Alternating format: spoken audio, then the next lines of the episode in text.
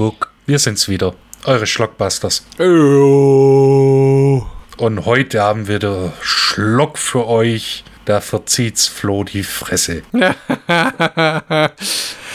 Ah, Wir sind wieder, wir sind heute wieder für euch da. Michi und Flo, wobei ich nicht Flo bin und der Flo nicht Michi ist. Scanners folgt einer langen, äh, guten Abend, guten Morgen, guten Mittag oder wann immer ihr euch damit verlustiert. Scanners folgt einer langen Franchise-Tradition. Das Ding muss mit jedem Teil schlechter werden, bis die Leute einfach gehen. Wie so eine Zugabe, wo sie sagen, jetzt spielen wir noch die vierte Zugabe, aber im Endeffekt klopfen wir nur noch auf unseren Waschbrettern rum, damit ihr endlich euch verpisst und wir heim können.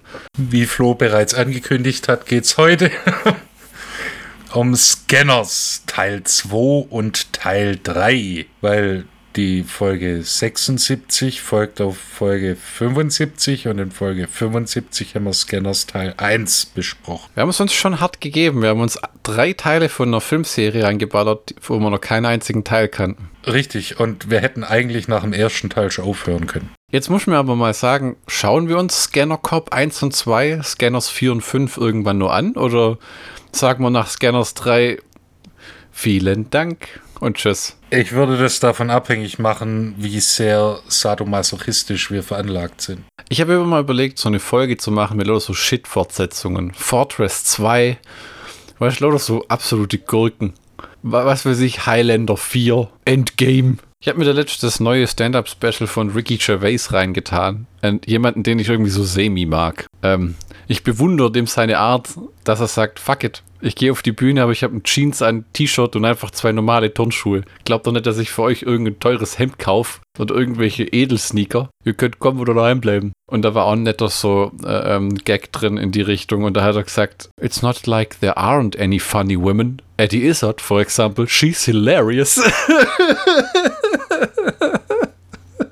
Köstlich. Jetzt muss man dazu sagen, Eddie Izzard ist ein äh, Travestiekünstler. Ja, aber dazu muss man auch sagen, das hat der schon gemacht seit weiß Gott wie lang. Er ist seit Anfang der 90er mindestens. Bevor das zu so einer Art Modetrend verkommen ist, auch ein bisschen mit der Sexualität zu experimentieren und äh, sich in äh, äh, leblose Objekte zu verlieben und weiß der Geil, was die Leute heutzutage alle tun, weil sie zu blöd sind, sich eine Eisenbahnanlage zu bauen oder einfach nur Trägermädchen zu horten wie normale Menschen. Hallo, äh, sich in leblose äh, Dinger, also ich und meine Ex-Freundin. Ja, Babam, psch. Äh, nee, das ist, da gibt's einen Typ, der hat eine Brücke geheiratet und dann gibt's ja in Asien so einen, der so Enemy-Kissen. Sogenannte Waifu-Kissen. Ich möchte nicht sagen, woher ich das weiß, aber ich habe heute eine mehrminütige Diskussion mit einem Kollegen, der in diesem Thema äußerst bewandert ist, geführt. Hätte ich darauf verzichten können. Eine Überleitung, worauf ich auch hätte verzichten können. Scanners 2. Dö, dö, dö, dö, dö, dö. Bausch. ja, wobei Scanners.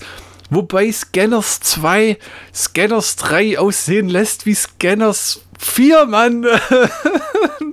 Irgendwie sowas, weil der zweite Teil, den guckt man sich an und denkt, also mir hat im ersten Teil eine richtige Handlung gefehlt. Du behauptest, die war da, ich sag, sie war nicht da, jetzt können wir uns drüber streiten. Die, die, ich sag, die Handlung war löchrig, aber äh, das, mir war das einfach egal. Und ich habe gedacht, im zweiten Teil machen sie es besser. Nein, im Grunde genommen hat sie genau die gleiche Chose nochmal gefahren. Nur weniger äh, beeindruckende Schauspieler, mehr explodierende Köpfe. So gute alte Fortsetzung. Mehr von allem. Ja, außer, außer von Schauspieltalent, guter Regie, einem guten Drehbuch. Der, der, der erste Film hatte einen explodierenden Kopf. Der hier hat drei. Ja, aber eine beschissene Story und Schauspieler, die hölzerner sind wie mein Kochlöffel. Ja. Ich muss dazu sagen, ich habe einen Holzkochlöffel. Wobei mir der zweite Teil noch besser gefallen hat als der dritte, muss ich jetzt schon sagen. Gut, das ist nicht schwierig. Ja, ja, ja. Das war aber auch, ähm, wann ist der zweite Teil von 90 oder so? Nee, 91. Das war ja auch so eine klassische, wie die From Dust Till Dawn Sequels, so eine Direct-to-Video-Nummer, weil halt die VHSen sich verkauft haben wie nur irgendwas und wahrscheinlich haben sich die Scanners VHSen verkauft wie doof. Dann haben sie gesagt, schieb einen zweiten Teil nach. Und dann gibt es da wirklich so eine ganze Armee von Regisseuren, die eine Karriere draus gemacht haben, einfach Fortsetzungen zu bekannten äh, Filmen zu zu drehen und die dann auf Video zu vermarkten. Ne? Also John Carpenter hat ja auch irgend so einen Homie, der dann Vampires 2, Los Muertos und Halloween 3 gemacht hat. Und äh, ja, From Dust Till Dawn 2 und 3, da gibt es viele solche Filmreihen. Aber Prophecy, ich weiß gar nicht, wie es heißt, mit Christopher Walken. Nee, das war nicht God's Army. Doch, God's Army, genau. Ähm, da gibt es auch irgendwie fünf Teile von. Die Weinstein haben auch so Filmreihen totgeprügelt. Hellraiser, Die Kinder des Zorns, von, Pump, von Pumpkinhead gibt's, haben sie bis weiß Gott was. Solange halt die, DV, die im, hat angefangen im, DV, äh, im VHS-Zeitalter und hat sich bis zum, sagen wir mal, Versaufen der Verkaufszahlen der DVDs gehalten. Eine der letzten Reihen, war ja, glaube ich, mit Tremors, wo jetzt vor zwei Jahren der letzte rauskam auf Blu-ray, was auch so ein Home-Video-Ding war, was sich einfach verkauft hat. Da gibt es auch ganz sympathische Filme rein, zum Beispiel die Tremors. Das sind auch keine Filme, wo du alle 20 Mal gesehen haben willst, aber die sind gut, die sind unterhaltsam. Und dieser, ich weiß nicht, wie er heißt, der diesen Waffen nachspielt, der ist fantastisch. Der hat einfach einen schönen Macken. Ja, und ist auch, ist auch so eine Sympathiefigur, der, der teilweise den ganzen Franchise trägt. Ja, weißt du was? Es gibt aber auch Filmreihen, gerade wie Scanners, und ich bin der Meinung, bestimmt die Scanners-Kopffilme sind auch Katastrophen. Ungesehen, aber es gibt auch Filme, die haben es mit jeder Fortsetzung zu Grabe getragen. Prominentes Beispiel ist wohl Fast and Furious, wobei du würdest behaupten, der erste Film war schon Scheißdreck. Ich, ich, ich habe jetzt ehrlich gedacht, du kommst jetzt wieder mit Star Wars, aber nee, Fast and Furious, okay. Ja, äh, mein, mein anderer Prügelknabe. Und dann auch Police Academy, der erste war witzig, Ho, ho, ho, Teil 5, Mission Acapulco. Also. Erster, siebte Teil war richtiger Trash. Ich meine, eine Filmreihe, die auch spätestens ab dem dritten Teil Sozialhilfe beantragt hat, war Alien. Aber auch nur, weil der Regisseur nicht den Film umsetzen konnte, den er hätte wollen. Ja, aber das ist ja so, äh, äh, so oft passiert in der Filmgeschichte, wo das dann einfach den Bach runtergegangen ist, äh, äh, weil das Studio sich zu sehr eingemischt hat. Ne? Na, überleg mal, was wir für Meisterwerke hätten, wenn sich Studios nicht eingemischt hätten. Manchmal würde es mich interessieren. Da wird, da wird man sagen, Alien 1 war ein Meisterwerk, Alien 2 großartig. Aber äh, weißt du, was richtig pervers gut war? Alien 3. Aber weißt du, was ich wirklich mag? Alien 4 ist mein Lieblings-Alien-Film, Die Wiedergeburt, weil der ist so trashig, so unglaublich trashig. Unter Alien-Films ist das ja der, wo man dann sogar, der dritte wird noch anerkannt, dass es ihn gibt. Ja, aber der vierte wird totgeschwiegen. Ja, der vierte wird totgeschwiegen. Bis zu, zu einem Punkt, wo sie, glaube ich, irgendwann eine Blu-ray-Box rausgebracht haben, wo sie den vierten einfach weggelassen haben, nach dem Motto, nein, den gab es einfach nicht. Genau, die Alien-Trilogie. Es gibt vier Filme. Shh,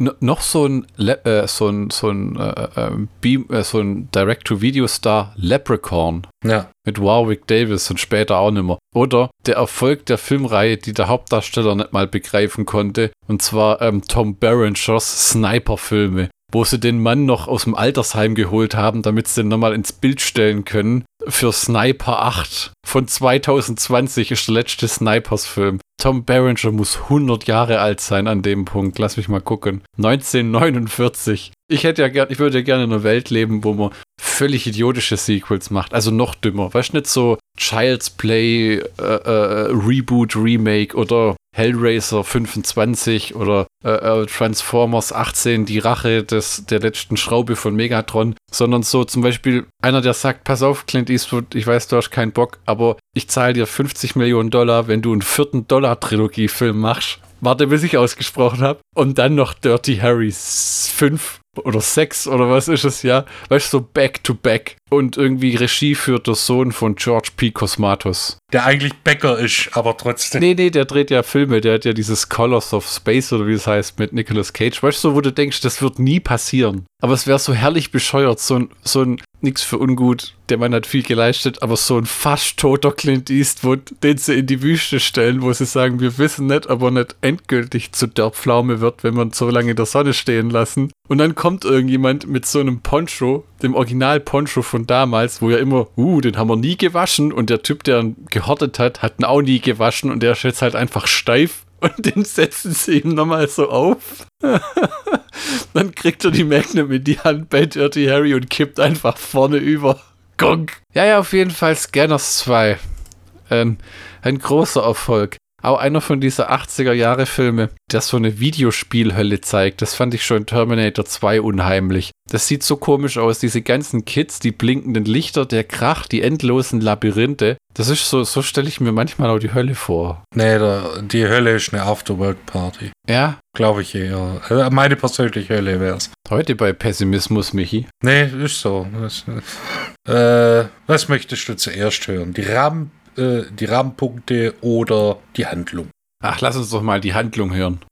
Okay, dann lese ich mal die OFDB-Handlung vor, die aber äh, der Covertext ist. Oh. Wir wissen nicht ganz genau, von was es der Covertext ist, aber schauen wir mal. Eines Tages lesen wir hier hoffentlich noch eine VHS-Kassette vor. Das liegt durchaus drin, ja. Oder, weißt du was? Das vom UFDB kommt nämlich an, oder? Fängt's bestimmt an mit Scanners 2 ist die Fortsetzung von Scanners 1 und der Vorgänger zu Scanners 3. Er führt die Handlung des ersten Teils fort. Äh, es ist der Covertext. Vergiss das nicht.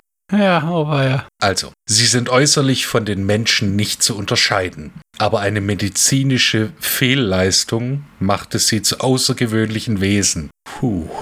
Das ist auch eine coole Be Be Beleidigung eigentlich für jemand, oder? Du medizinischer Fehler, du. Er mir ist gerade auch ein bisschen eiskalten Rücken runtergelaufen. Also reden die über mich? Die Scanners besitzen telepathische und telekinesische Fähigkeiten und sind somit in der Lage, diese Gabe ebenso nutzbringend wie zerstörerisch einzusetzen. Oh, nutzbringend ist wunderschön. Das hat bestimmt im Duden schon so einen, so einen schwarzen Rand. So das ein Wort von damals.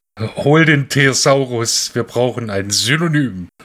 Das müsste man mehr in den Alltag einflechten. Wo ist da irgendwas, was im Endeffekt nutzbringend ist? Erklären Sie mir das. Ich muss dir leider sagen, du bist alles nur nicht nutzbringend. Das klingt wie. Du medizinische Fehlleistung. Ne, ja, nee, weißt du, in, in der Landwirtschaft sagt man doch zu Pferden, es sind Nutztiere. Und Menschen in der Arbeitswelt sind dann nutzbringend. Nu, nu, du Nutzbringer. Nein, nein, d- Menschen in der Arbeitswelt sind humanes Kapital. Ach so, ja, sonst hätte ich mir schon gedacht, weißt du, auf so einer Afterwork-Party sagen sie dann zu sich, ich musste heute drei Nutzbringer feuern. Du medizinische Fehlleistung. Ja, sie erbrachten keinen Nutzen mehr. Ah, das ist zu nah an der Realität. Der junge Scan Was kommt, was ist passiert? der junge scannende Medizinstudent David steht den ganzen Tag am Scanner. blip, blip, blip. Oh, scheiße, doppelseitig. Mal Ganz ehrlich, das OFDB gibt's auch nur noch, weil die ganzen Deutschlehrer, wenn sie mit ein- zwei leeren Flaschen Wein vorm Ko Computer hocken, einfach was zu lachen brauchen. Also, nochmal. Das schert auch keinen, auch im Bahnhofskino-Podcast.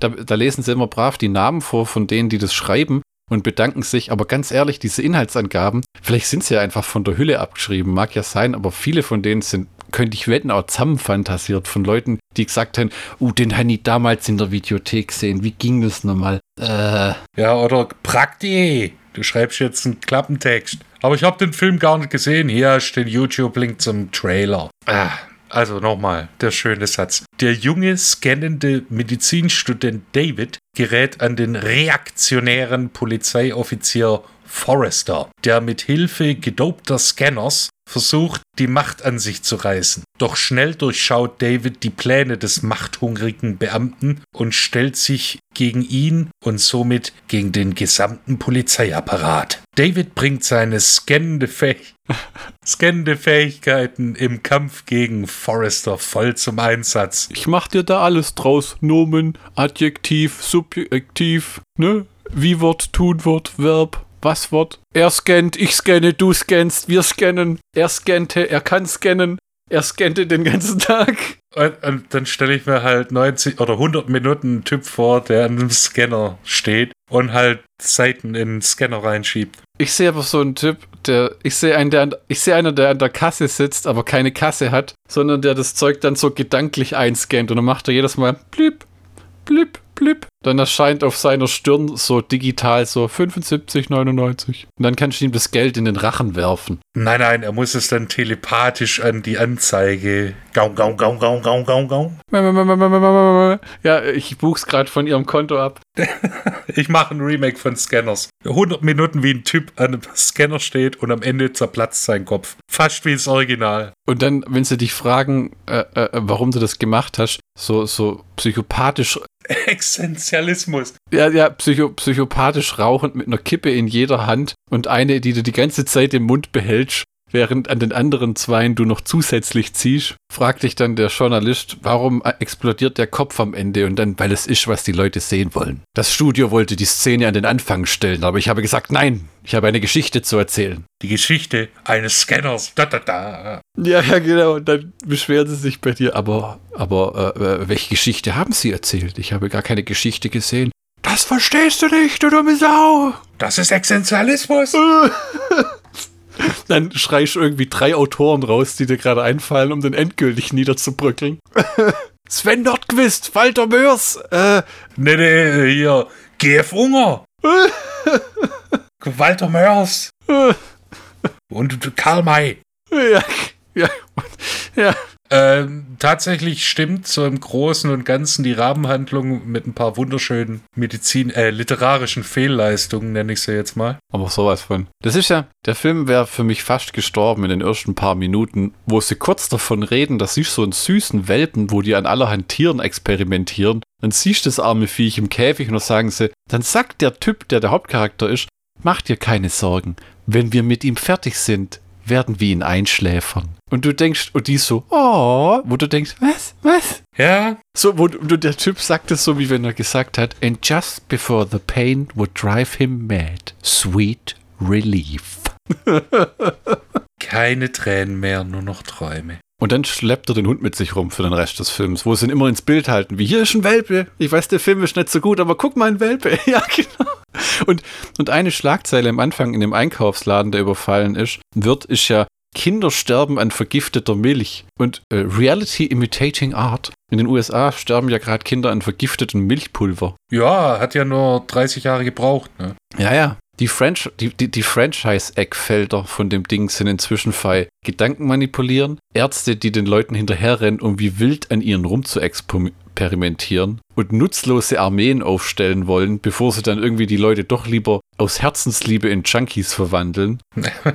und, und dann explodiert hin und wieder mal ein Kopf, wenn der Scanner zu sehr scannt. Ja, ja. ja das fasst so im Prinzip die, äh, den Scanners-Franchise zusammen. Und ich bin nicht zufrieden mit den Untertiteln von den Filmen. Ich glaube, der zweite heißt New Order oder so. Ja, genau. Also wie in ähm, Star Wars Das Erwachen der Macht, wo die New Order ja, so quasi das Imperium 2.0. Ja, so nach dem Motto, wir erschießen und foltern keine Leute mehr. Wir stellen sie jetzt an zu Niedriglöhnen und lassen sie sich zu Tode schuften. das ist zu nah an der Realität. Ja, ähm, aber erzähl uns doch mal, wer da mitspielt, warum er da mitspielt und also. was, er, was er davon hatte. Nichts. Ja. Scanners 2 oder, wie bereits erwähnt, Scanners 2 The New Order. Nicht zu verwechseln mit der britischen Band New Order, die 1983 aus ähm, äh, Joy Division hervorgegangen ist. Aber sich über meine Star Wars Geplapper lustig machen. Ich muss auch mal abnörden, okay? Einmal pro Episode. Äh, die Fortsetzung äh, von Scanners, ihre Gedanken können töten. Punkt, Punkt, Punkt. Ihre Gedanken können töten, Punkt, Punkt, Punkt. Noch immer. Oder äh, da, das ist einer der wenigen deutschen Titel, der sich darauf beschränkt hat. Es ist Scanners, es ist der zweite Teil, Scanners 2. Wäre es nicht cool, wenn es ein Gesetz gibt, das so Fortsetzungen vorschreibt, wir akzeptieren die nur mit Zahlen hinten dran oder römischen Zahlen. Ja, genau. Weißt du, so einfach Halloween, dann kommt in der Werbung so Halloween 14. Die Jämmerlichkeit geht weiter. Hm, Jamie Lee Curtis bessert ihre Rente auf in Halloween 15. Hä? What? Who? Schoki.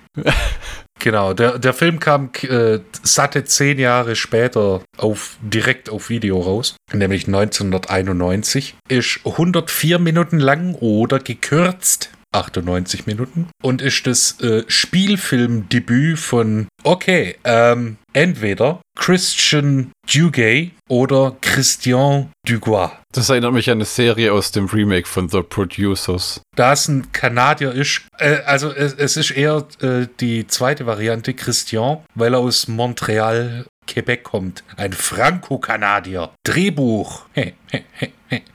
BJ Nelson.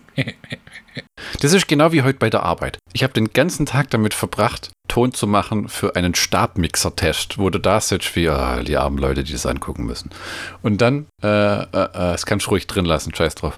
Und dann hat später der Koch, der die getestet hat, hat die Dinger Zauberstäbe genannt. Und dann musste ich grinsen, aber ich konnte es mir verkneifen, weil der, die, die Redakteurin nimmt es in die Hand und dieses Ding mit beiden Händen und sagt so, das ist doch scheiße, oder? So ein Zauberstab mit einem Kabel. Und ich saß da hinten, hab mein Mischerchen umklammert, damit ich sie nicht anschreibe. Deswegen hat deiner auch einen Akku.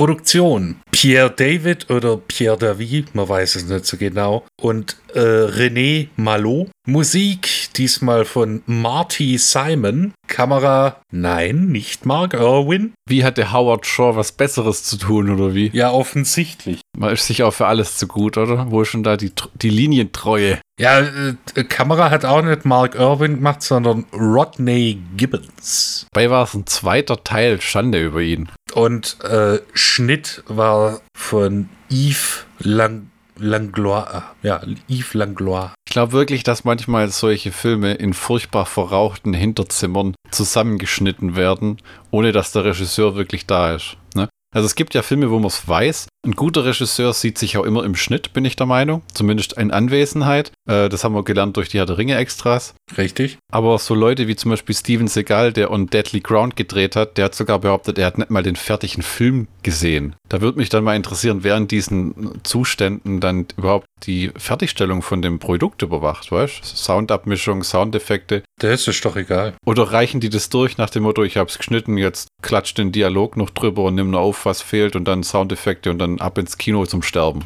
Ja. Da gibt es bestimmt auch ein paar welche, die eine Milliarde eingespielt haben. Fast and Furious 7. Und dann haben sie, dann, dann haben sie gedacht, was? Immer noch nicht? Dachte, wir haben den Gaul endlich zu Tode geritten. Oh Gott, dann machen wir halt nochmal drei. Fast and Furious 10, ihr wolltet es so. Ihr habt es so gewollt. Ja, genau. Die Menschheit steht am Abgrund. Die Erde ist nur noch ein verwesender Wüstenplanet, aber Vin Diesel und seine La Familia fahren mit einem Mustang und einem. Ah, ja, also. Besetzung. David Lovett als David Callum, Deborah Raffin als Julie Vale, Zwinker, Zwinker, Vale, wir erinnern uns an den Namen, Zwinker, Zwinker, aus dem ersten Teil. Ivan Ponton als John Forrester, Isabelle Meillat als Alice Leonardo, die Tochter von Leonardo Leonardo, das war kleiner Scherz, aber mal gucken, wer den äh, Scherz kapiert. Raul Trujillo als Peter Drake, Tom Butler als Dr. Morse, Vlasta Vrana als Lieutenant Gelson, Murray Westgate als George Callum und Dorothy Berryman als Mayor. Es sind alles Kanadier, weil der Film äh, ausschließlich in Montreal, Kanada gedreht wurde. Komm einfach nicht über die Sache hinweg, dass der zwei Aufhänger für den zweiten Teil, irgendeiner hat sich den ersten nochmal reinzogen und gesagt, wo finden wir da irgendwas, wo wir einen zweiten Teil draus machen können? Das Baby im Warteraum von der Schwangeren, dessen Scanner war. Und dann gibt es ja echt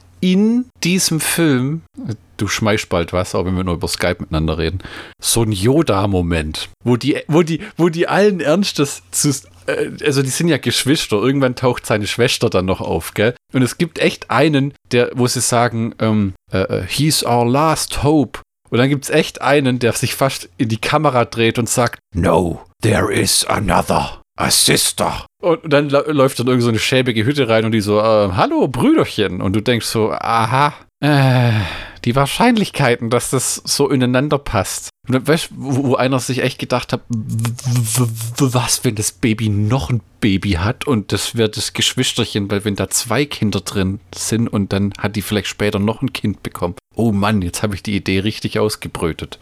Das muss anscheinend im Kopf von BJ Nelson. Hatte der Film nur einen Drehbuchautor? Ja. Wie schäbig. Ja. Weißt du, was ich mir in den ersten fünf Minuten gedacht habe, als ich diesen Film angesehen habe? Ziemlich viel Action? Dieser Film sieht aus wie ein 90er Jahre Werbe, Werbeblock. Echt? Ja, ich, ich gucke gerne 90er Jahre Werbeblocks in meiner Freizeit. Aha. Don't judge me. Und ich habe die ganze Zeit gefragt, wann endlich jemand an einem Schlagzeug sitzt, drauf rumklöppelt und fragt, wo ist der Deinhard? Weil das wir- wirklich, die, das sieht genauso aus, diese, dieses Pasten und sowas, diese, diese Kameraführung, dann auch noch die Auflösung. Es sieht nicht aus, nicht wirklich aus wie ein, wie ein, wie ein Kinofilm. Kunststück war auch keiner. Aber es sah aus wie ein Werbefilm, wie ein Werbespot aus den 90ern. Das äh, hätte von VW Golf über Ferrero Küsschen zu Deinhardt hätte es alles sein können. Aber der Anfang, muss ich sagen, ist ziemlich action- ac- actionlastig. Ja, Also da passiert actiontechnisch mehr als im ersten Teil, wo im ersten Teil ja ziemlich gut auch rumgeballert wird und wie gesagt, eine Tankstelle explodiert und hier und da. ja die Frage ist bloß, was macht man dazwischen? Und da macht man halt hier nicht viel. In der Ödnis rumlaufen, seine Geschwister zurückentdecken, sich zu seinen Eltern.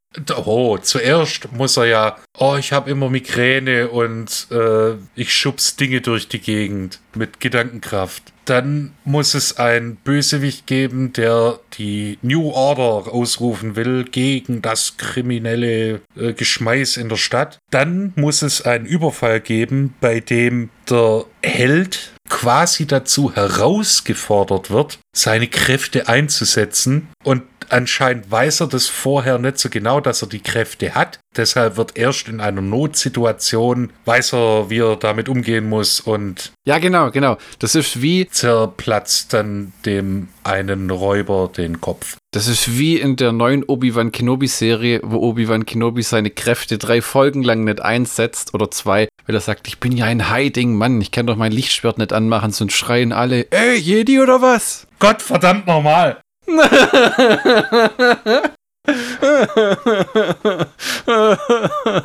ah, ja. Wir reden über Filme mit Gedankenkontrolle. Wie kann man nicht jedes fünfte Wort Star Wars sagen? Ich weiß nicht, probier's doch mal aus. Okay, ich gebe mir Mühe. Okay. Achso, ja, ähm, der Film hat auch eine von diesen Filmlegenden, äh, weißt du, solche Sachen, die, immer, die, man, die man immer in Filmen sieht, wie dass die Leute sich am Telefon nicht Tschüss sagen, sondern nur auflegen. Das ist so, so rüde. Wo, wo, wo du im Krankenhaus immer jemanden besuchst und als ob da eine Krankenschwester kommt, die sagt, die Zeit ist um. Ja. Die wünschten sich in Deutschland, die hätten das Personal, um Leute aus dem Haus zu werfen, die zu lang da rumhängen. Da gibt's, da gibt's Angehörige, die da übernachten seit drei Tagen, weil ein Bett frei ist. Das kriegt keine Sau mit. Wir haben Personalmangel. Ist wahrscheinlich noch niemandem aufgefallen, aber ja. Und ähm, Af, Af, heißt diese Droge, die sie den Scanners verpassen, ne, um ihre, quasi das Scanners-Methadon, um die Stimmen zu unterdrücken. Ja, irgendwie sowas in der Richtung zumindest. War das im zweiten Teil, wo sie diesen Typen am Anfang einkassieren und den dann als Handlanger verwenden, als Scanners-Handlanger, der einfach nur aussieht wie total durchgeknallt und entsaftet? Äh, ja, anscheinend ist das äh, ein, ähm, ein relativ berühmter äh, Tänzer und Choreograf Ah ja. in Kanada. Ja, wie, sagt, wie sagst du immer, der hat mir jetzt nur kein Bier zahlt. Wir haben, wir, wir haben übrigens äh, Howard Shaw im Soundtrack gegen einen Mann getauscht, der fleißig mit dem Saxophon für einen Auftritt im Little Weapon Soundtrack übt. Dir das aufgefallen? Immer mal wieder so. Und er hat schon, er hat schon den Softporno-Riff angespielt, als, als sie im Krankenhaus anfangen zu vögeln. Ja, das ist, aber ist, ist das der zweite oder der dritte Teil, der so wahnsinnig viele Sexszenen hat? Ich glaube, es war der dritte noch, ja, ne? Der dritte, der dritte ist ja eigentlich ein halber Softporno, weil irgendwie alle 15 Minuten pimpert irgendjemand. Und es wird sogar, ja, dazu später mehr. Wir wollen nicht, dass eure Aufmerksamkeitsspanne, äh, die sich dir ja eh dehnt und auseinanderzieht, wie so ein Raumschiff im Warp Drive. Das ist jetzt nicht Star Wars. Ja, ja, nee, Star Trek ist, ist genauso beschissen. Weil in Star Wars sind sie, glaube ich, im Hyperspace. Ja, und dann kannst du ins äh, 12,4 Parsecs, ja. ja, genau. Den Kessel Run, Alter. Was ich irgendwie komisch fand, ist, dass dieser, dieser Polizei Lieutenant auf dem Video sieht, okay, hey, der Typ ist ein Scanner. Und dann sagt, yo, du arbeitest jetzt für uns. Ohne irgendwie, weißt er ist immer noch Medizinstudent und ist quasi ein, Volontär, ein Unbezahlter. Dann für, für die Polizei, weil er dann den Typ äh, ausfindig macht, der Milch vergiftet. Das ist irgendwie komisch. Das ist ein klassischer Fall von, es stand so im Drehbuch, am Tag, wo man es gedreht hat, hat man sich noch gewundert, hat aber gedacht, es ist schneller Feierabend, wenn man nicht diskutiert. Weil so hätte ich das auch entschieden. Ne? Da gibt es ja diese, diesen, diesen, diese Anekdote, wo, kennst du bestimmt auch äh, Ben Affleck, der berühmt ist für seine, für seine Gedankenplätze. Ähm, ähm, zu Michael Bay gesagt hat bei Armageddon, wäre es nicht drehbuchtechnisch einfacher, Astronauten zu trainieren, wie man bohrt, anstatt eine Bohrcrew zu trainieren, wie man ins Weltall fliegt und, und Michael Bay ihm einfach das diplomatische Halt die Fresse gegeben hat.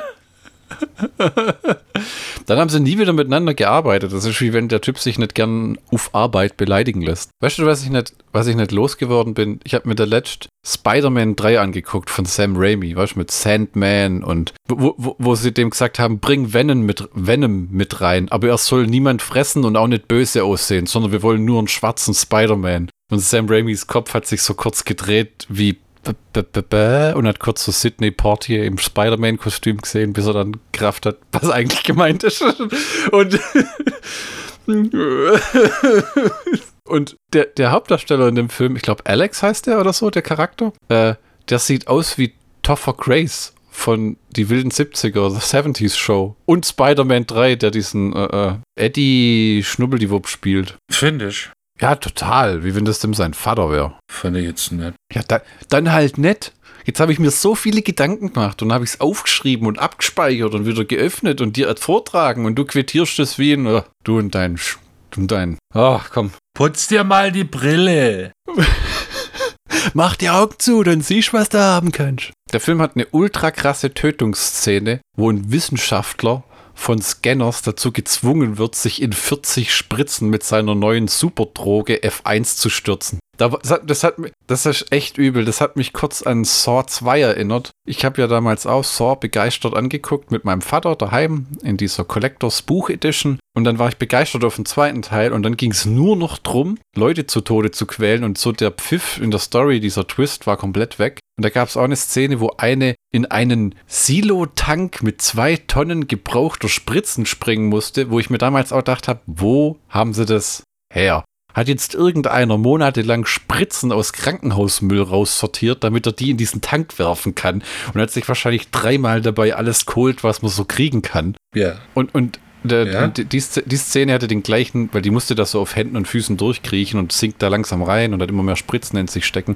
Und das war genauso, fand ich. Ähm, äh, der stürzt da rein und du denkst so, damn, der ist im Arsch. Und dann haben sie es geschafft, das noch bizarrer zu machen, indem es den wieder anhebt und der lacht so, als ich habe gedacht, okay, der hat eine kugelsichere Wäsche an oder irgendwas, zieht die ganzen Spritzen aus sich raus und fängt an, wie sich aufzulösen, aufzudunzen und zu explodieren und gleichzeitig. das war reichlich abgefuckt. Ja, ja, ja stimmt, ja, doch. Das, aber dafür war dann, war dann der äh, Boss-Battle gegen diesen bösen Lieutenant, der sich, was will er werden? Bürgermeister will er, glaub werden. Äh, da, da, das war dann ein bisschen underwhelming, wie der Engl Englisch-Lehrer sagt. Weil, ich weiß nicht, der, der wird halt einfach nur von zwei Scanners gezwungen. Sag die Wahrheit. Nö, sag die Wahrheit.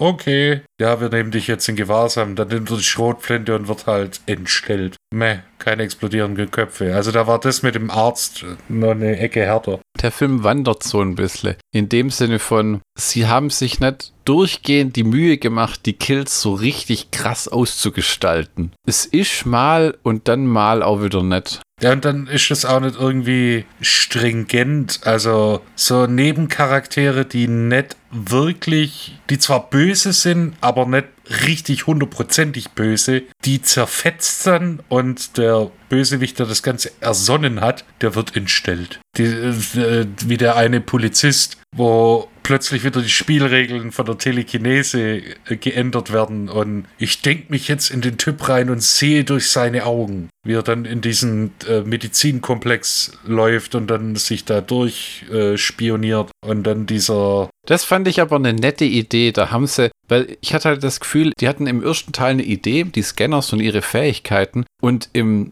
ähm, Im zweiten Teil haben sie angefangen, das auszuschöpfen. Was können die mit diesen Fähigkeiten wirklich machen? Dass die sich in Leute komplett reinversetzen können und die quasi fernsteuern können und so Zeug. Das fand ich dann richtig cool. Es ist so ein bisschen, wie wenn die mir hat einfach im ersten Teil die Kreativität gefühlt, so das Abgefahrene, was man jetzt wirklich machen kann mit diesen Fähigkeiten. Und das hat das so ein bisschen besser gemacht, fand ich. Ja, und dann diese, dieser Polit-Thriller im Hintergrund, der eigentlich auch nicht viel hergibt. Das haben sie halt auch da reingewurstet, wenn man ehrlich ist, um so, so, eine Rahmenhandlung zu haben. Das endet ja auch völlig lächerlich in so einem Institut. In diesem äh, Medizinkomplex da. Ja, ja, wo sie dann so tun, das fand ich auch albern. Alle rennen rein in dieses Institut und tun so, als wenn halt jeder Zugang hätte zu diesem als ob da, da kommen auch so lauter Kamerateams. Du kannst ja einfach da reinrennen. Also, das funktioniert im Film. Geheime Forschungseinrichtung, aber weil dort ein Mord gemeldet wurde, rennen alle da rein wie, hallo, was ist hier passiert? Ja, aber zuerst wird ja der Wachmann über den Haufen gefahren. Weißt? Das ist, das, ja, und diese, dieser Politiker fährt da rein und dann stoppt er und dann fahren sie weiter nach dem Motto, ja, jetzt gucken wir mal. Äh, großer, großer, äh, Moment. In Sachen Effekten ist er stellenweise ebenbürtig zum ersten Teil, wobei das, ich meine, ja, drei Köpfe explodieren, das wird dann schon fast inflationär genutzt. Dann der eine Typ schmilzt, ja, und der andere wird entstellt. Ja, ja. Ah, aber, aber die Story, Alter. Äh, oh, ich bin Medizinstudent, bin Scanner, dann werde ich von der Polizei instrumentalisiert, mach dann böse Sachen, manipuliert dann Leute. Dann muss ich alleine sein, muss zu meinen, muss in meine Heimat zurück. Da treffe ich auf meine Schwester. Dann. Der hat ja, der hat ja, das Alberne war ja, dass die dem in der Handlung so eine Art Identitätskrise dann mit reingedichtet haben, ne? Somit, er weiß nicht, wer er ist und seine Eltern gestehen ihm, dass er dann ähm, adoptiert wurde wo du dann auch denkst, yes, Gott, was haben wir denn noch für Klischees, die wir da so reinbringen können? Ja, also da, da war im ersten Teil hier dieses Du bist mein Bruder schon härterer Plot-Twist. Was, wer war da der Bruder nochmal von irgendjemandem? Äh, der, der Hauptcharakter mit dem Bösewicht. Wir sind Brüder. Echt? Michael Ironside und der Typ waren Brüder? Das habe ich gar nicht gerafft. Okay. Wow. Das, da habe ich nicht richtig aufgepasst. Asche über mein Haupt. Das richtig fiese ist, ja, dass wir das in Folge 75 nicht verzählt haben und dafür in Folge 76. Man muss ja die Leute mit irgendwas auch locken. Richtig. Genau. Und weil es halt Scanners 2 allein auch nicht tut. Was habe ich mir denn noch Schönes notiert? Hier steht jetzt viele gute Ideen, aber ein bisschen schwachsinnig. Alles im Endeffekt halt ein wenig zusammengeschustert. Dann habe ich mir selber Ideen überlegt für einen besseren Scanners-Film. Und ich schwätze das ja immer in mein Handy rein, dass das dann von Sprache in Text umwandelt, was dann oft dazu führt, dass das, wenn ich das jetzt vorlese, wieder der größte Nonsens wird. Sind wir mal gespannt. Was mir als Film gefallen hätte, wäre so eine Art Scanners-Community, die in den Bergen lebt, von Kanada oder irgendwas weit draußen, wie eine Art Hippie-Kommune, die sich aus versammelten Scanners zusammengerafft hat. Eine kleine Stadt, die dann noch vom Tourismus lebt äh, und die Leute heimschickt, ohne dass sie was mitbekommen von den Menschen, die eigentlich alle übernatürliche Fähigkeiten haben. Äh, und dann wird vielleicht irgendein Scanner abtrünnig, weil er, keine Ahnung, blödeste, was mir eingefallen war, er verliert die Bürgermeisterwahl oder wird aus dem Dorf vertrieben, weil er irgendjemanden umgebracht hat, der sehr beliebt ist und äh, verpfeift dann die Stadt äh, irgendwie an die Army, die in die Stadt einfällt. Äh, eine Alternative wäre, dass sich irgendjemand dort in die in die äh, äh, Tochter von einem Army-General verliebt hat, die dann in die Scanners-Community zieht, ähm, die so einen Nicht-Angriffspakt mit der US-Regierung haben. Es ist ja immer alles in Amerika. Bei Scanners steht irgendwie hinten auf der DVD drauf, es gibt nur 237 weltweit und 236 wohnen scheinbar in USA äh, oder in Kanada, je nachdem. Ähm, und dann übernimmt die, äh, äh, die Army, versucht die Kontrolle in dem Ort an sich zu reißen, in so eine Art äh, ähm, Häuserkampf und Schlacht und die, weißt du, so Riesenbambule und Explosionen und Kämpfe und, und äh, ja. Wie findest du die Idee? Scanners, Army, kanadisches Bergdorf, äh, äh, droht die Stadt zu überrennen und alle auszulöschen. Helikopter, Soldaten, die hat, hat, hat, hat, hat schreien, während sie rumrennen. kommt auf die Umsetzungen. Ja, und ich hätte noch eine allseits beliebte äh, Idee, Scanners, die einen Weg gefunden haben, durch die Zeit zu reisen. Scanners through time. ja, scan, scan through time. Ähm, und die versuchen die Vernichtung verschiedenster Scanner quer durch die Geschichte zu verhindern oder Leute auf ihre Fähigkeiten hinzuweisen und ihnen dann quer durch die Zeit so eine Art äh, äh, ähm, Scanners-Experimentalbehörde auf den Fersen ist, die sie einfangen wollen, um mit ihrer Gedanken-Zeitreise-Fähigkeit die Weltherrschaft an sich zu reißen. Und wenn das nicht hilft, können wir es neu in 3D machen. Das erinnert mich hart an den Film Jumper. Ah ja. Mit Hayden Christensen und Samuel L. Jackson. Bekannt. Und Samuel L. Jackson bekannt aus. Pulp Fiction. Und Hayden Christensen bekannt aus. Ich kenne keine anderen Filme. The Outcast mit Nicolas Cage. Okay. Ja, Emo Vader, wenn ich bitten darf. no. In Obi-Wan Kenobi spielt er wieder Darth Vader, haben sie ihn ins, Ko ins Kostüm gepackt. Ja, weil David Prowse gestorben ist. Jetzt müssen sie ihn dauernd von unten filmen und lauter Gnome in, in, in Stormtrooper-Kostümen rumstellen, damit er nicht aussieht wie. Ah, gut, ich glaube, der ist relativ groß, aber na, das heißt du. Der ist schon David Prowse groß. Hier noch eine alternative Idee. Ähm, die Scanners haben die Gesellschaft unterwandert und überall Leute an wichtige Posten gesetzt und gefunden, eine Möglichkeit gefunden, ihre Kräfte per Gerätschaften Leuten zur Verfügung zu stellen, wie Armbanduhren, die die Leute tragen, die dann in ihren Scannerskreis aufgenommen wurden, äh, bis irgendein Journalist die ganze Geschichte auffällt, der versucht, die Allgemeinheit, die halt großteils von den Scanners kontrolliert wird, äh, zu überzeugen, dass sie von übernatürlichen Wesen regiert werden, die die Weltherrschaft längst an sich gerissen haben. Dann, dann gibt es einen Scanners Widerstand, der versucht, die Leute zu enttarnen ähm, und dann am und dann, das ist aber witzig, das sind erst die erst 25 Minuten, Mann. Dann geht's erst richtig ab. Dann kommt nämlich ein Raumschiff. Pass auf, und zwar kommt raus, dass die Scanners von einem Planeten kommen voller Scanners, ähm, wie die Transformers von Cybertron. Und die sind auf die Erde gegangen, weil sie versucht haben, einen Weg zu finden, Menschen zu werden, also ohne ihre Fähigkeiten. Verstehst du? Alle Menschen waren früher mal Scanners. Das macht jetzt gar keinen Sinn weil Leute ja natürlich geboren werden, aber denn ihre Vorfahren waren quasi alle Scanners. Ja, Ver vergiss die Evolutionstheorie, ich habe was Neues. Das wird der Indiana Jones äh, 4 der Scanners, äh, des Scanners-Franchises. Telekinese ist okay, aber Aliens? Ja, ja, das ist, vergiss, also alle Leute, die immer wissen wollten, das Ende von Ridley Scott's Prometheus, wo kamen die Menschen wirklich her? Stammen sie von den Geleeartigen, riesenweißen Menschen da ab, äh, ähm, die sich da in Staub verwandeln? Und dann hat er beim zweiten Film gesagt, naja, ich habe keinen Bock, das zu erklären, wir machen einfach wieder Aliens, die alle töten. Das ist die Antwort. Menschen kamen vom Scanners-Planeten, wo die Leute mit Gedankenkraft ihren Einkaufswagen vor sich hergeschoben haben. Manchmal bin ich froh, dass du keine Filme machst. Pa, du musst dich nicht angucken. Dann hätten wir aber nichts mehr für Schlockpass. Ein Lob an Anchor Bay für die zweite DVD von Scanners. Das Bild ist wirklich fantastisch und makellos und ich habe es auf unserem großen Fernseher im Wohnzimmer angeguckt. Äh, es sieht fast aus wie eine Blu-ray, also es ist wirklich großartig. Also wie ein Werbespot aus den 90ern in HD. und was auch noch erwähnt werden muss, ist der Abspann-Song. Uh, Alan Jordan, Mind to Mind. Könnt ihr mal in YouTube eingeben. Alan Jordan, Mind to Mind oder einfach Scanners 2 Theme. Der Song ist ziemlich gut. Das ist so ein 80er Jahre Rocksong, der auch extra für einen Film geschrieben wurde. Er will am Anfang meinen, eine Popballade werden, wird aber dann ein Pop-Rock-Song, behaupte ich mal. Ja, könnt ihr ja im YouTube unter das Video schreiben, Schlockbusters hat euch da hingeschickt. Wenn wir dann die Folge selber anhören, die wir gerade aufnehmen, in 20 Jahren und dann auf YouTube das googeln sehen wir, ist halt immer noch keiner drunter geschrieben, weil die Leute sind viel zu voll bei YouTube Alan Jordan Mind to Mind einzugeben.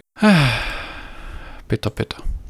Ja. Soll ich dir mal den Schlockbusters-Count für Scanners 2, die Rückkehr der Rache der Scanners? Ja, counte mal den Schlock. Also, es gibt gute Action-Szenen. Es explodieren nicht ein Kopf, sondern drei Köpfe, wie auf sowas steht. Und alle explodieren anders. Dö Guter Song im Abspann gute Effekte, ähm, hanebücherne Story, ähm, aber ein, ein, wie ich finde, ein guter Hauptdarsteller äh, Darsteller kommt nicht wirklich an Michael Ironside ran, aber mir hat er tatsächlich gefallen. Furchtbar kitschiger Schlock, also das Perfekte für uns. Ja? Also kein guter Film in traditioneller Hinsicht, wie jetzt zum Beispiel ähm, Star Wars Episode 4 A New Hope oder ähm, Whitnail and I. Guck, ich habe dich vertrieben und gleich wieder eingefangen. Kann ich das oder kann ich das? Er sagt nichts. Er guckt einfach nur auf den Boden wie, bring's zu Ende. Ich habe meinen Soll erfüllt. Ähm, man kann Scanners 2 eine Empfehlung aussprechen.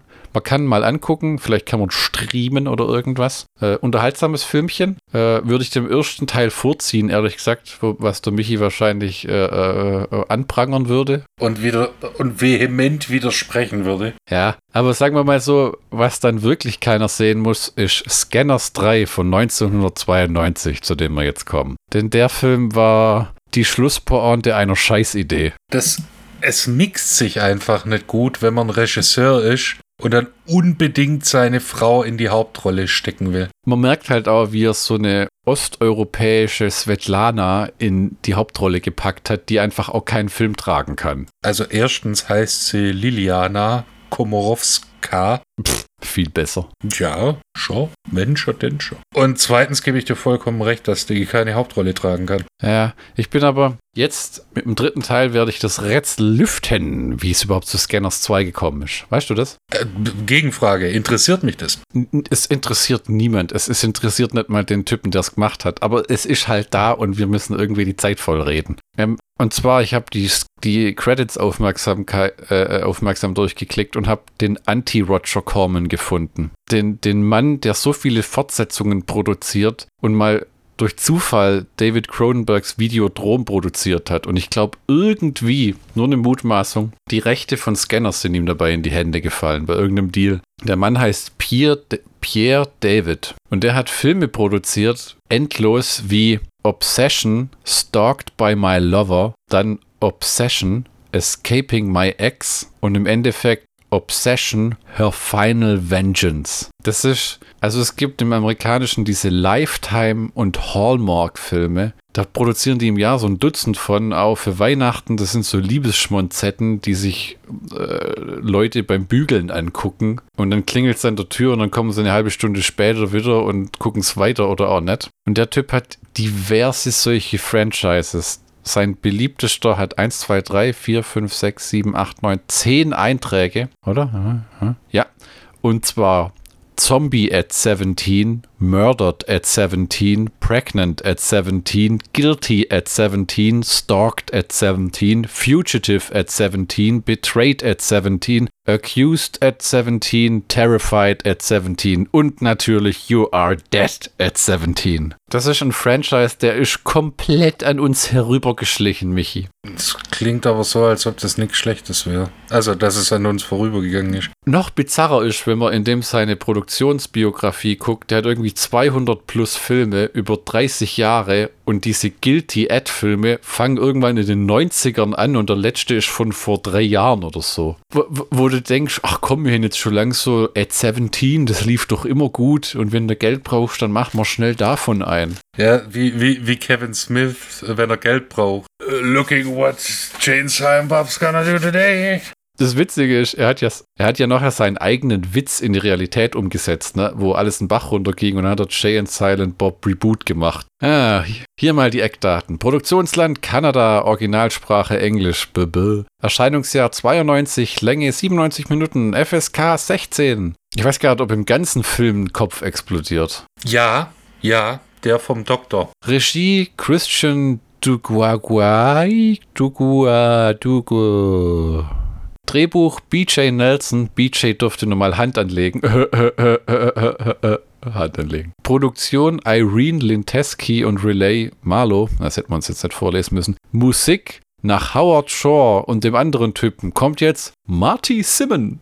Äh, der war auch schon im zweiten Teil. Echt? Oh Gott, das klingt wie ein Simpsons-Charakter, der einen Pullover trägt. Kamera Hughes, Hugus de Heck. Besetzung Steve Parrish, was klingt wie einer, der mal kurzzeitig bei Van Halen Gitarre gespielt hat. Oder äh, bei Beverly Hills 90210 Nebencharakter. Ja, bisschen, bisschen getötet haben, weil er im Buffet zu viele Sandwiches gefressen hat. Äh, Steve Parrish als Alex Monette. Liliana Komorovo als Helena Monet, oder? Helena Monet? Monet? Monet. Liliana Komorowska. Valerie Valois, das ist mal ein schöner Name. Joyce Stone. Colin Fox. klingt ein bisschen wie ein Pornodarsteller, Dr. Dr. Elton Money, Daniel Pillen Mike, als Michael, Peter Wright als Mark Dragon. Ich hätte, wenn Peter Wright in meinem Film mitspielt, dann spielt er Peter Wrong, kapiert? Und jetzt wird's auch witzig. Sith, Sith, Seka als Monk und Harry Hill als Dr. Bauman. Harry Hill klingt auch gar nicht nach einem Serienmörder. Das klingt wie einer, über den sie nachts auf Sat 1 Gold reden oder bei Super RTL. He was always so friendly. He brought over pie. Could barely smell the bodies. Die Handlung. Helena und Alex Monet sind Adoptivgeschwister des wohlhabenden Wissenschaftlers Elton Monet. Beide sind Scanner-Abkömmlinge und müssen mit ihren Kräften um den, und den zehrenden Nebenwirkungen leben, wobei es hilfreich ist, dass Elton neue Medikamente für Scanner entwickelt. Als Alex durch einen Unfall auf einer Party einen seiner besten Freunde per Telekinese aus dem Fenster wirft, ist er untröstlich und reist nach Thailand, wo er Ruhe und Ausgeglichenheit in einem Kloster sucht. Danke, OFDB. Der Typ schmeißt einen aus dem Fenster und in der nächsten Szene läuft er einfach irgendwo in Thailand die Straße runter nach dem Motto, okay, tschüss. Aber das war ja so ein Ding, äh, Anfang der 90er, da sind Filmhauptcharaktere einfach in Thailand abgegangen, weil es halt billig zu filmen war dort. Ne? Rambo hängt ja auch irgendwo in einem Thailand-Kloster ab und äh, macht da Stabkämpfchen und äh, restauriert irgendwelche Buddha-Statuen. Das war halt so, ein Zeit, Zeit, so eine Zeitsache, so ein Zeitgeschehen. Wenn sie nicht gerade in äh, Kung Fu oder äh, sonstigen asiatischen Kampfturnieren mitspielen. ja. Helena zermürben ihre mentale. Was? Helena zermürben ihre mentale Offenheit und die dauernden Kopfschmerzen so sehr. Ist das wirklich ein Satz? Das heißt, dort müsste doch heißen, Helena zermürbt ihre mentale Offenheit. Mentale Offenheit? Ja, es, es, es hinkt vorne und hinten, aber. Deine, deine mentale Offenheit ist für mich einfach kein Nutzbringer mehr. Verstehst du nicht, was ich da sagen will? Ja, du, du medizinische Fehlleistung.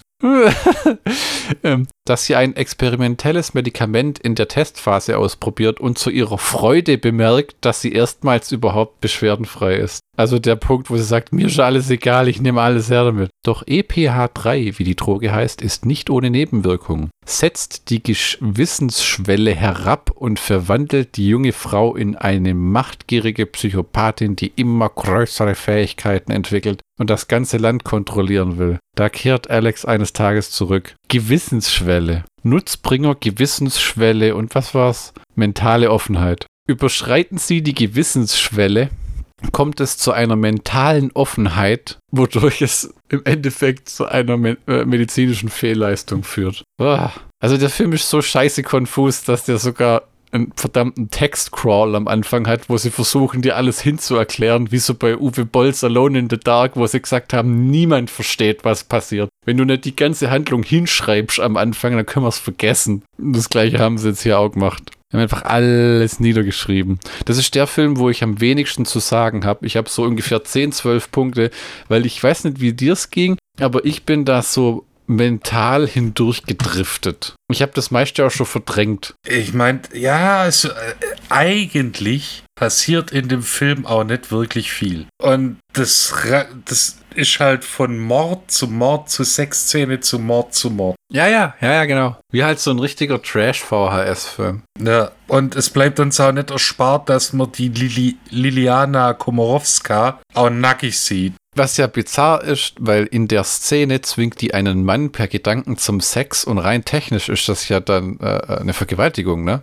Ja, ist genauso, da, da ist sie nackig im Pool und äh, sieht dann. Mit ihrem Stiefvater oder so. Ja, und sieht dann zu, wie er ertrinkt. Hier mal die Zusammenfassung des Textcrawls am Anfang. In den 40ern gab man Frauen F. Merol, damit die Schwangerschaft problemlos verlief, wo man auch denkt, was für Probleme sind da auftreten. Kommen die setzen wir gleich unter Drogen. Aber dann haben sie Kinder mit Migräne und Wutausbrüchen und Halluzinationen auf die Welt gebracht und manche davon waren Scanner mit telepathischen und telekinetischen An äh, Veranlagungen. Äh, und die, die davon überlebt haben, haben es versucht mit Drogen zu unterdrücken und haben dann selber Kinder bekommen und so weiter und so weiter. Scanners 3, Blems. Der Film fängt an auf einer Scanners Weihnachtsparty, wo der Weihnachtsmann aus dem Fenster gescannert wird und dann ganz rum, also wo ich dachte habe, okay, jetzt versuchen sie das so als Weihnachtsfranchise zu verkaufen. Nach Stirb langsam und Lethal Weapon Scanners 3, wie wenn der Saxophonist aus dem zweiten Teil gesagt hätte, also im Grunde genommen machen wir doch einen Weihnachtsfilm einfach draus. Wie wäre denn das? Ich, habe mich spezialisiert auf Weihnachtsfilme. Ja, und dann schlägt der Weihnachtsmann so auf dem Asphalt auf und so eine Mutter mit einem Kind steht daneben und, als, und als wenn das so eine Panne in einem Witz wäre, kommt die der Soundtrack setzt ein und dann blenden sie so groß ein, Scanners 3! Jetzt wird's wild. Ja, und der Typ, nachdem wir den aus dem Film, ja, genau, aus dem Film nach Caddyshack 2, Scanners 3. Und der, der Typ, der den vom Fenster gebeamt hat, dieser Alex, der hieß Alex, nicht der andere, verzieht sich sofort nach Thailand und hockt in einem Kloster rum, weil, weil man da halt einfach auch hingehen kann. Ja, weil er mit seiner Schuld nicht leben kann, Mann. Und der, der Film hat übrigens einer der letzten Auftritte von diesen New Yorker Gossen-Punks. Erinnerst du dich an die? Sehr prominent in äh, Freitag der 13. Teil 8 Jason Takes Manhattan, der, wo Paramount den Franchise gekillt hat mit, ach komm, wir lassen Jason mit einem Boot vom Crystal Lake nach New York fahren, wo dann einer, wo dann Ben Affleck fragt, aber wie kann er mit einem Boot von einem See nach New York fahren? Und Paramount gesagt hat, halt die Fresse. wo, weißt du, diese Punks, wo sie die Leute immer so hintrapiert haben, gab es ja auch in Terminator, wo das sogar Bill Paxton war, glaube ich. Ja, oder äh, in Death Wish, wo es Jeff Goldblum war. Der, der dritte Death Wish ist der beste, wo sie echt, wo einfach alle über den Haufen bolzt. Es gibt sogar rein theoretisch einen ganzen Film über solche Gangs. The Warriors. Ah, ja, ja, ja, ja. Ist das nicht auch mit Robert Foster? Oder war das Vigilante? Die bringe ich immer durcheinander. Ah, nee, war, war uh, Warriors. Da habe ich, glaube ich, eine DVD aber nie anguckt. Ist der gut? Ich weiß nicht. Muss ich selber angucken. Könnt ihr uns ja eine E-Mail schreiben at äh, schlockbusters at email.de. Also E-Mail mit einem n.de. Ist das überhaupt die Adresse? schlockbusters at email.de? Ähm, und die Dame schießt dann, die Auenscanner ist einen von den, äh, schießt, glaube ich, alle Punks in die Müllpresse. Das war ziemlich beeindruckend. Und will dann schon die Presse anmachen und ihre Freundin verhindern, dass die zerquetscht werden. Was herrlich ist, weil nachher laufen sie weg und dann kommt der Typ, der Müll einsammelt und schmeißt die Presse an wie Meh. Und alle gehen sie drauf. Ja, dann ist der nächste Moment, der erwähnenswert war, wo die Scanners-Tusse, die böse äh, äh, Svetlana Svetlanasen, ihre Kräfte benutzt, um eine Taube zum Zerplatzen zu bringen, wo ich auch denke, ja.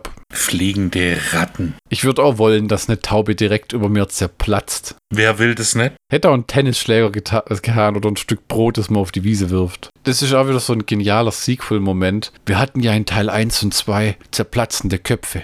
Was, wenn man, was könnte einem menschlichen Körper noch zerplatzen? Wie wär's mit einer Fingerkuppe? Uh, ich sehe schon, Mann, wir drehen auch nur einen vierten Teil. Ja und nein. Äh, haben sie dann tatsächlich aber auch gemacht? Genau, Cop. Die lässt dann den Finger tatsächlich von einem, von einem äh, äh, Mann zerplatzen, nachdem sie jemanden zum, auf einer Party zum Strippen und Tanzen gezwungen, gescannerzwungen hat und schmeißt ihn dann in den Flügel, was allerdings als Comedy-Moment behandelt wird, wo du auch denkst, hui, Heute bei äh, geschmackliche Entgleisung und Griffe daneben. Ah ja, du hast recht, bei Minute 24 platzt ein Kopf. Ja, das war vom Dr. Baumann. Ich hätte ja erwartet, dass in Scanners 3 mindestens vier Köpfe platzen. Weil ja im Film davor drei Köpfe geplatzt sind. Oder weißt du, werd kreativ, hab, hab so, ein, so einen ganzen Raum voll mit so einer Kundgebung oder einem Vortrag, wo allen die Köpfe platzen. Oder zwei Leute gleichzeitig im Bild, denen den Kopf platzt. Das äh, hat ja dann äh, Kingsman 2 übernommen. Oh ja, das stimmt. Das war, der, war, das war der erste tatsächlich mit äh, Samuel L. Jackson und den Handys, glaube ich. Nee, ich habe keine Ahnung. Ja, das, das, mit dem zweiten ging es auch bergab. Sexszenen hilft dem Film auch nicht. Noch eine Sexszene zwischen später einer Krankenschwester, die auch aussieht, wie wenn sie garantiert nicht aus einem Stripclub rekrutiert worden war. Und ich hätte am Ende schwören können, dass die Lobby, in der sie dieses kleine Shootout haben, das ist weit gedehnt, sieht genauso aus wie das Set von Terminator 2, wo Arnie rauskommt und diese Gaskapseln auf die Cops verschießt. Wenn man das dann nebeneinander anguckt, weil zeitlich könnte das sogar hinkommen. 92. Wenn man nämlich die Sets, wenn man das anguckt, das sieht genauso aus wie dieser Eingang von Cyberdyne. Das wäre, äh, aber das wäre doch ein äh, IMDB-Trivia wert, oder? Meinst du, so, wenn wir hier jetzt hier wirklich Dinge erschließen und in Folge 76 wirklich Sachen plötzlich. Ja, also das müsste man mal nachgucken. Da müsste ich meine Terminator 2 DVD, die Blu-ray ist mir zu teuer und das interessiert mich einfach nicht. Ähm, müssten wir uns mal, müssten wir mal reinlegen und gucken. Natürlich hat James Cameron und alles das viel schöner ausgeleuchtet, ne? Ich finde die Vorstellung lustig, dass der Regisseur mal geschwind das Set von James Cameron gehijackt hat. Ja, wenn das so nebendran war, ah, wenn man sich's genau anguckt, macht's nicht wirklich Sinn. Nee, nee, nee. Ich glaube, ich glaube, ich muss passen. Aber es sieht mir ähnlich aus, wie wenn ich das Set irgendwo schon mal gesehen habe. Ich wollte schon Stirb langsam sagen, aber das kommt überhaupt nicht hin, zeitlich. Nee, Terminator ist nicht, ist anders aufgebaut. Tja, schade große Hoffnung gemacht und schon war es wieder nichts. Jetzt hätten wir uns im IMDB verewigen können. Und ähm, die Böse grillt sich am Ende mit einem Stromschock selber, ne? Diese Tussi, die Troller. Hast du verstanden, warum? Ja, weil dann dieses Pflaster, das diese Droge absondert, dann abfällt und damit auch, damit der Zuschauer aussieht, dass sie sich, äh, dass sie wieder normal ist, gehen dann auch ihre Haare auf, also äh, so, dass sie wieder offenes Haar trägt. Und vermutlich kann sie dann mit ihrer Schuld nicht leben und wählt den Freitod. Ah, ja. Dann sei nur erwähnt, der Film hatte vier Drehbuchautoren. Vier, vier Drehbuchautoren. Vier. All of them shit. Dann hatte ich am Ende tief in der Nacht, wo ich den Film fertig geguckt habe, noch eine tief philosophische Erleuchtung. Pass auf. Die Scanners-Reihe ist wie Lasagne vom Discounter. Passt schon, aber keiner will ein schnelles Wiedersehen oder groß daran erinnert werden. Uiuiui. Jetzt stellt sich, drängt sich die Frage auf. Bei welchem Discounter hast du so eine miese Lasagne gefressen? Weil die Lidl-Lasagne kann sich eigentlich sehen lassen. Eben. Ja, ja, muss man echt sagen. Ich glaube, ich hatte mal eine vom Penny. Und dann war die abgelaufen. Und dann habe ich gesagt, ach komm, die wird jetzt gemacht. Ja, die, die sieht schon so gut grün aus. Ist zwar kein Spinat drin, aber. Will ja nicht kleinlich sein, aber sie war etwas säuerlich, als man säuerlicher, als man es normalerweise von der Lasagne erwartet. Ah, Alter, mir kommt's gleich hoch. Was soll ich sagen? Du weißt ja, was man sagt im Schwabeland. Zahlt die Schnei kommt's.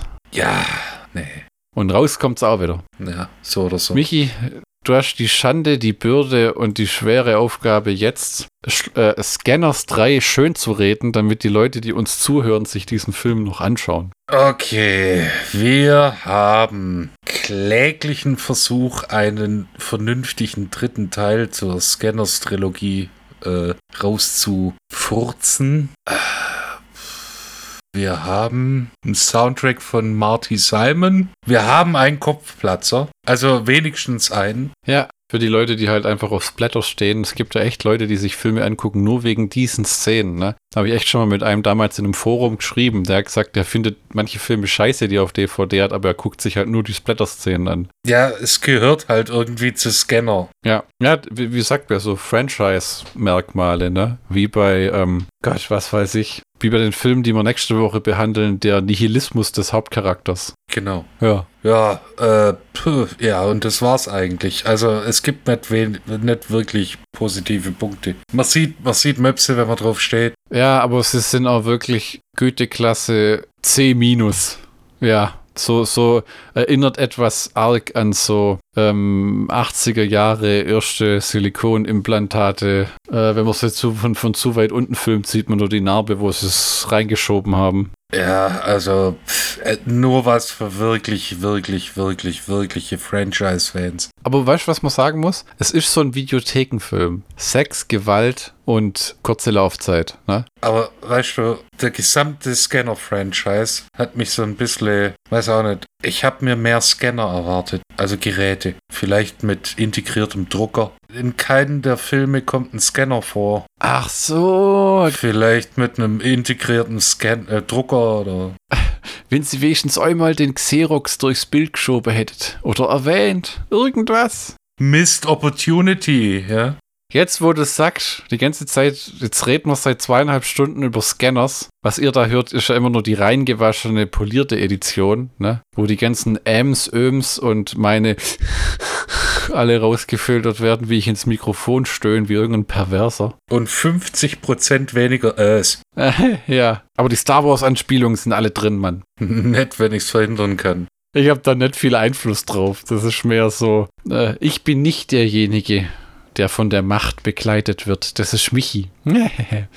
ja. Also es ist das klassische Ding. Mit jedem Teil wird es schlechter und das mit dem Scanners-Cop, ja, wenn wir jetzt. Es stimmt nicht äh, optimistisch, dass die äh, Filme eine bessere Bewertung haben wie Scanners 2 oder S Scanners 3. Es ist ja irgendwo auch eine interessante Idee, da einen Polizist mit reinzubringen, der dann ermittelt mit diesen Fähigkeiten. Aber wenn du dann halt irgendwie, ach, ich weiß nicht, die, wenn, wenn ich die Screenshots von den Filmen angucke, äh, Ja, habe ich auch keinen Bock mehr, aber trotzdem. man könnte sich ja mal einen Trailer angucken. Ja, gut, man könnte aber auch Farbe beim Trocknen zuschauen, ne? In Großbritannien hat Vinegar Syndrome, wenn ich das richtig sehe, Scanner Cop 1 und 2 auf Blu-ray rausgebracht. Was für eine Welt. In was für einer Welt leben wir? Ja, genau. Also wir werden es irgendwann rausfinden. Irgendwann mal. Äh, äh, wenn die Zuschriften zu erdrückend werden. oder es uns plötzlich packt. ähm, oder wenn wir einfach keine Ideen haben, weil wir unsere komplette DVD-Sammlung hoch und runter geklotzt haben. Dann ist das allernächste, was wir uns anschauen, Scanner Cop und 1 und 2. Ja. Doch bis dahin geht ja noch ein bisschen Zeit flöten und äh, wir hören uns in Folge 77 wieder. Genauso. Die dritte John Carpenter-Folge. Die dritte gehabt. Oh, mit, mit äh, Escape from LA und, äh, was habe ich denn den zweiten zuerst genannt? Oh, wie peinlich. Und, und, äh, und Escape from New York. Ja, da habe ich hier schön die Paramount DVD und die Univer Konstantin-Film DVD. Hä? Naja, gut, meinetwegen. Mit Audiokommentar von John Carpenter und Kurt Russell. Die sind immer herrlich. Ich glaube, die saßen mal an einem Tag im Studio, haben sich das Ding äh, äh, Chinatown und, ähm, oder wie heißt das Ding? Big Trouble in Little China. Ja, genau, fast. Äh, und äh, Escape from New York reingezogen. Aber irgendwie haben sie keinen Audiokommentar aufgenommen zum Escape from LA. Das ist so eine von diesen Paramount-DVDs, wo sie damals gesagt haben, wir veröffentlichen den, deutsche, englische Sprache, sehr gut. Und dann packt bitte noch jede Sprache auf dem Planeten als Untertitel drauf. Ja.